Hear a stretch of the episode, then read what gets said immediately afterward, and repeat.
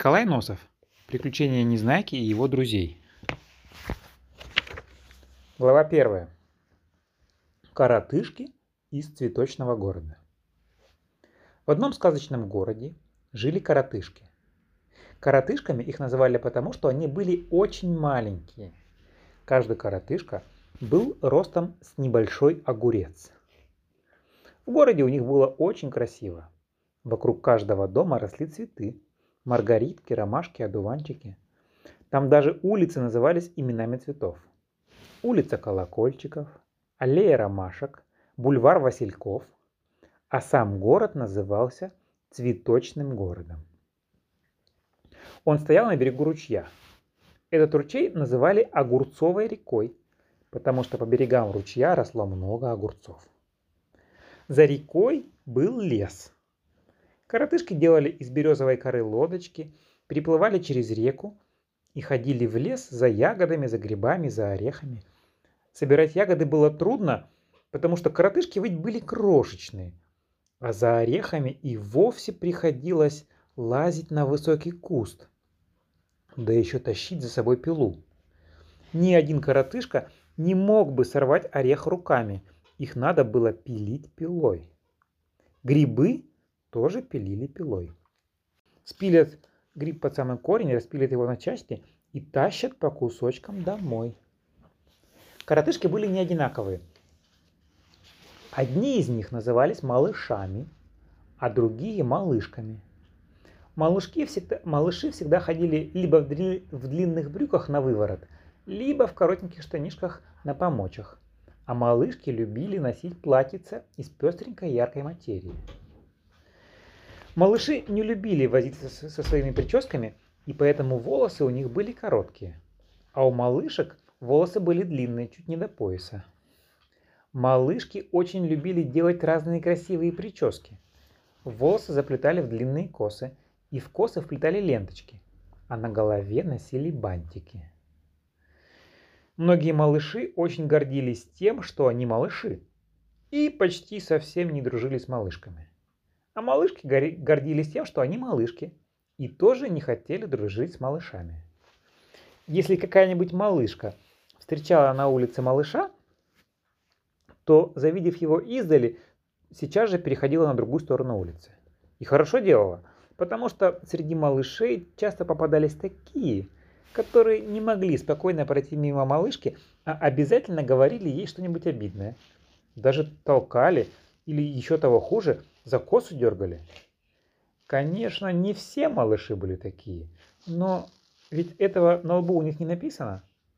Поэтому малышки считали, что лучше заранее перейти на другую сторону улицы и не попадаться навстречу. За это многие малыши называли малышек воображульками. Придумает же такое слово.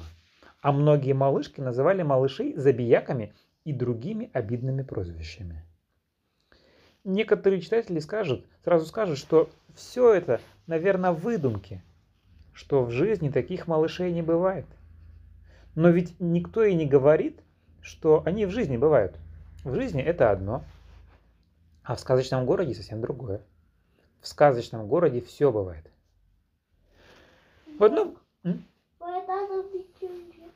в одном домике на улице Колокольчиков жили 16 малышей-коротышей. Самым главным из них был малыш-коротыш по имени Знайка. Его прознали, знай, прозвали Знайкой за то, что он знал очень много. А знал он много потому, что читал разные книги. Эти книги лежали у него нас и на столе, и под столом, и на кровати, и под кроватью – в его комнате не было такого места, где бы не лежали книги. От чтения книг Знайка сделался очень умным. Поэтому его все слушались и очень любили. Одевался он всегда в черный костюм. А когда садился за стол, надевал на нос очки и начинал читать какую-нибудь книгу. То становился совсем похож на профессора. Кажется, я знаю, кто это. В этом же домике жил известный доктор Пилюлькин, который лечил коротышек от всех болезней. Он всегда ходил в белом халате, а на голове носил белый колпак с кисточкой. Жил здесь также знаменитый механик Винтик со своим помощником Шпунтиком. Жил Сахарин Сахариныч, Сах... Сахарин Сахариныч Сиропчик, который прославился тем, что очень любил газированную воду с сиропом. Он был очень вежливый. Ему нравилось, когда его называли по имени и отчеству, и не нравилось, когда кто-нибудь называл его просто сиропчиком. И жил еще в этом доме охотник Пулька. У него была маленькая собачка Булька, и еще было ружье, которое стреляло пробками. Жил художник Тюбик, музыкант Гусля и другие малыши. Торопышка, Ворчун, Молчун, Пончик, Растеряйка и два брата – Авоська и Небоська. Но самым известным среди них был малыш по имени Незнайка. Его прозвали Незнайкой за то, что он ничего не знал. А он знал? А что они? Сейчас узнаем. Этот Незнайка носил яркую голубую шляпу, желтые канареечные брюки и оранжевую рубашку с, жел... с зеленым галстуком. Он вообще любил яркие краски. Нарядившись таким попугаем, Незнайка по целым дням слонялся по городу, сочинял разные небылицы и всем рассказывал. Кроме того, он постоянно обижал малышек. Поэтому малышки, завидев издали его оранжевую рубашку, сейчас же поворачивали в обратную сторону и прятались по домам. У Незнайки был друг по имени Гунька, который жил на улице Маргариток. С Гунькой Незнайка мог болтать по целым часам. Они 20 раз на день ссорились между собой и 20 раз на день мирились. В особенности... Ничего страшного. В особенности, в особенности Незнайка прославился после одной истории. Однажды он гулял по городу и забрел в поле. Вокруг не было ни души. В это время летел майский жук. Он сослепу налетел на Незнайку и ударил его по затылку. Незнайка кубарем покатился на землю. Жук в ту же минуту улетел и скрылся вдали. Незнайка вскочил, стал оглядываться по сторонам и смотреть, кто это его ударил. Но кругом никого не было. «Кто же это меня ударил?» – думал Незнайка. «Может быть, Сверху упало что-то. Он задрал голову и поглядел вверх, но вверху тоже ничего не было. Только солнце ярко сияло над головой у Незнайки. «Значит, это на меня солнце что-то свалилось», — решил Незнайка. «Наверное, от солнца оторвался кусок и ударил меня по голове». Он пошел домой и встретил знакомого, которого звали Стекляшкин. Этот Стекляшкин был знаменитый астроном — он умел делать из осколков битых бутылок увеличительные стекла. Когда он смотрел в увеличительные стекла на разные предметы, то предметы казались больше. Из нескольких таких увеличительных стекол Стекляшкин сделал большую подзорную трубу, в которую можно было, пос... можно было смотреть на Луну и на звезды. Таким образом, он сделался астрономом. «Слушай, Стекляшкин», сказал ему Незнайка. «Ты понимаешь, какая история вышла?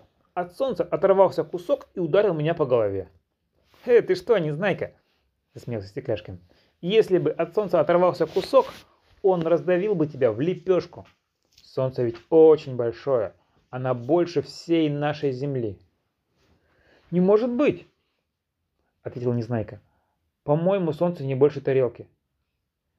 «Нам только так кажется, потому что солнце очень далеко от нас. Солнце – огромный раскаленный шар. Это я в свою трубу увидел.